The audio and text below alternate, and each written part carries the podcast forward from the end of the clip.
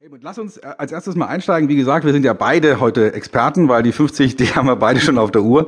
Ähm, was ist denn aus deiner Sicht das Besondere daran, wie man mit äh, Kunden 50 plus umgehen sollte? Warum müssen wir da überhaupt äh, speziell und separat drüber reden?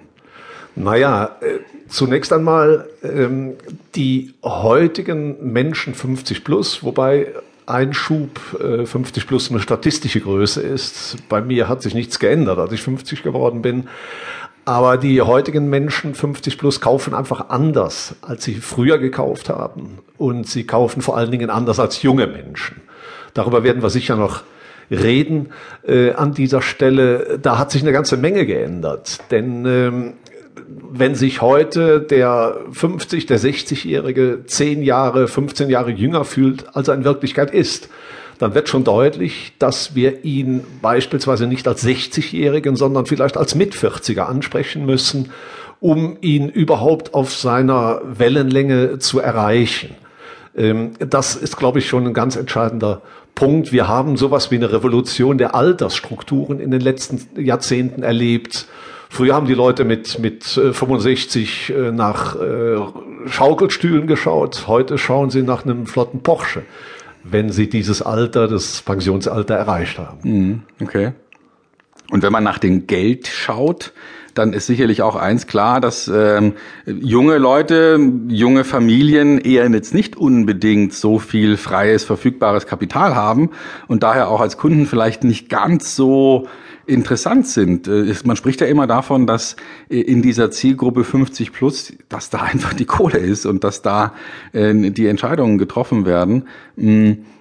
Kann man, kann man das auf den, auf den privaten Bereich nur ausdehnen, diese Idee, oder gilt es auch für den B2B-Vertrieb?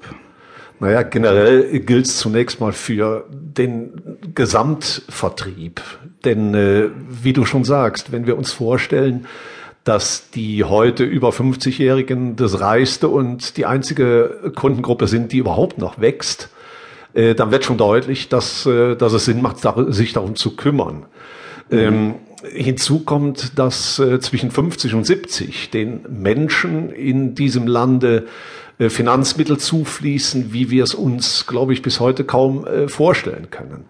Ähm, deshalb ist es auch durchaus ja schon verwunderlich, mit welcher Arroganz oder auch Ignoranz ähm, Unternehmen entweder überhaupt nicht an dieses Thema oder nur verhalten an das Thema rangehen. Mhm. Also äh, vom Grundsatz her oder zusammenfassend kann man sicher sagen, dass die Menschen über 50 oder die älteren Generationen das Überleben der Unternehmen in den meisten unserer Branchen heute bestimmen mit ihrem Kaufverhalten, mit ihren Kaufgewohnheiten, mit ihrem Finanzverhalten. Mhm. Okay. Und das bezieht sich jetzt nicht nur auf, auf das Freizeiterlebnis. Also ich sage jetzt mal, jetzt du hast es angesprochen, jetzt bin ich endlich soweit, jetzt kaufe ich mir meinen Porsche oder jetzt kaufe ich mir mein Wohnmobil oder jetzt kaufe ich mir die Ferienwohnung irgendwo im Allgäu, sondern das bezieht sich ja auch auf, ähm, auf den Alltag. Also äh, wo kaufe ich meine Klamotten ein, wo kaufe ich meine Lebensmittel ein äh, und sicherlich auch, wo kaufe ich meine Beratung ein oder wo kaufe ich Dienstleistungen ein.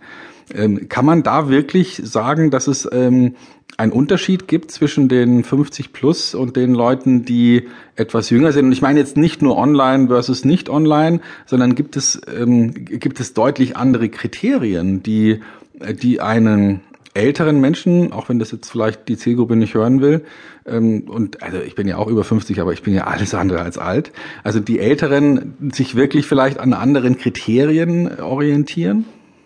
Äh, das kann man sicher so sagen. Ähm, wobei es weniger die Kriterien oder vielleicht, vielleicht doch die Kriterien, aber geführt oder geleitet durch äh, völlig andere Motive, die ältere mhm. Menschen haben, äh, sind. Und dazu zählt beispielsweise Sicherheit, Bequemlichkeit, Einfachheit, aber auch Qualitätsbewusstsein. Äh, wir müssen da eins, eins dabei beachten. Ältere Menschen sind Konsumprofis. Äh, das heißt, sie haben manchmal 40, 50 Jahre Kauferfahrung, also deutlich mehr Erfahrung im Kauf als so mancher Verkäufer auf der anderen Seite beim Verkaufen. Man kann älteren Menschen heute kaum noch etwas vormachen. Äh, das ist auch der Grund dafür, warum so viele Marken